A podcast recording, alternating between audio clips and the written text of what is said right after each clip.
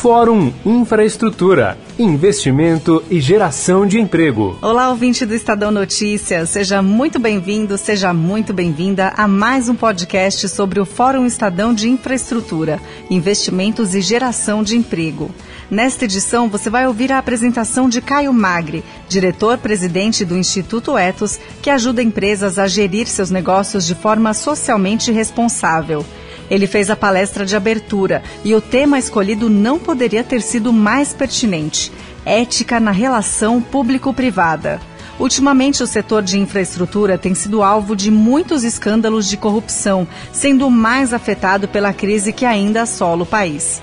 Caio Magri começou sua fala relembrando uma série de medidas que foram criadas para regulamentar o setor nesse sentido. No campo da prevenção, só na virada do século vieram as primeiras medidas de relevo, como a Lei de Responsabilidade Fiscal, a Lei de Lavagem de Dinheiro e a criação do COAF, mecanismos preventivos. Seguiu-se a criação da CGU, com seus sistemas de fiscalização, correção e ouvidorias, e isso se estende a todo o princípio federativo, aos governos subnacionais, o fortalecimento da Polícia Federal com as operações contra a corrupção, a autonomia do Ministério Público, e a especialização de varas do judiciário. Na mesma década, o portal da transparência e as leis de acesso à informação, de conflito de interesses e da ficha limpa constroem um novo marco regulatório no Brasil. Da parceria com a CGU, com várias organizações, entre elas o Instituto Etos, nasce o programa Proética. É uma meta necessária para as empresas do setor, onde vem se duplicando a cada ano o número de empresas com bons programas de integridade corporativa. Mais recentemente, a lei anticorrupção e das organizações criminosas trouxeram novos avanços e novas responsabilidades. A primeira, pelo estímulo aos programas de compliance das empresas, que passam a ser as maiores interessadas na prevenção, porque responderão com seu patrimônio por qualquer infração praticada em seu interesse. A segunda, a lei das organizações criminosas, pela ampliação da capacidade investigativa do Estado com os modernos meios de obtenção de provas. Daí resultou o êxito sem precedentes da Operação Lava Jato, que revela a cada dia novos fatos. Quanto maior o número de instrumentos de combate a práticas ilícitas, mais casos de corrupção. Parece um paradoxo, mas faz todo sentido na realidade. Caio Magri mostra que investigações apenas trouxeram à tona esquemas criminosos que sempre existiram. O espetáculo que ora se descortina aos nossos olhos é a revelação de práticas que sempre vigoraram na relação público-privada em nosso país. Só que tudo sempre permanecia nas sombras. Suspeitava-se que ocorria, mas não se tinham as evidências concretas. Agora, graças aos instrumentos e instituições que o país vem construindo, apoiadas por uma sociedade civil séria, ativa e uma imprensa vigilante, foi possível trazer à tona aquilo que se mantinha oculto embaixo do tapete. O ex-ministro Jorge Rage reitera várias vezes ao longo da sua trajetória à frente da CGU de que o melhor antídoto para a corrupção é a luz do sol, é a transparência, é a capacidade da sociedade de olhar, enxergar e controlar as ações do Estado. Para ele, esta crise tem o seu lado positivo, pois o combate à corrupção está no topo das preocupações nacionais. Claro que ainda há muito o que fazer, e ele mostra que medidas devem ser tomadas para que a mudança seja efetiva. Depende da população, do meio corporativo e de uma ampla reforma política. Contando com a exacerbação da consciência nacional sobre a questão ética, é razoável esperar uma melhor escolha dos eleitos. Estamos à frente disso em 2018. Para isso, muito contribuiria uma reforma política profunda, que não podendo ocorrer nesse momento, exigirá a mobilização da sociedade, tal como ocorreu com a lei da ficha limpa. Isso não é tudo. Impõe-se construir uma estratégia que reúna todos os segmentos da sociedade em torno de um conjunto de propostas.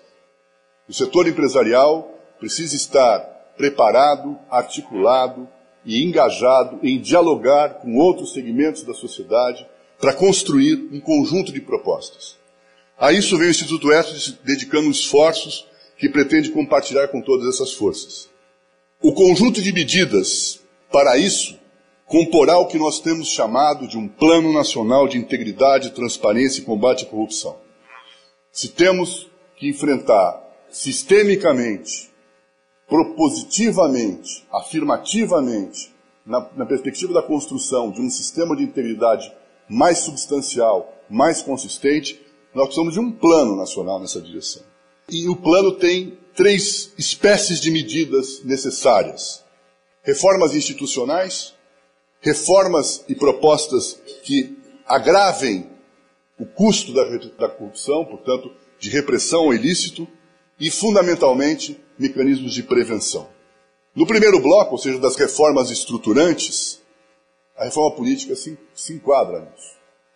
Alterações, por exemplo, das normas de foro privilegiado, escolha de membros de tribunais de contas, requisitos de probidade para nomeação de ministros de Estado e redução dos cargos de livre escolha. Esse é um Estado moderno que precisamos construir. Não é a discussão sobre Estado mínimo, Estado máximo. Um Estado capaz de assumir e responder às suas responsabilidades. No segundo grupo, ou seja, aumentar o custo da corrupção, estão alterações do processo penal, tipificação dos crimes de caixa 2 e de enriquecimento ilícito. Se não fizermos isso, dificilmente conseguiremos colocar as barreiras necessárias do ponto de vista da repressão ao ilícito num patamar que é um patamar inclusive global.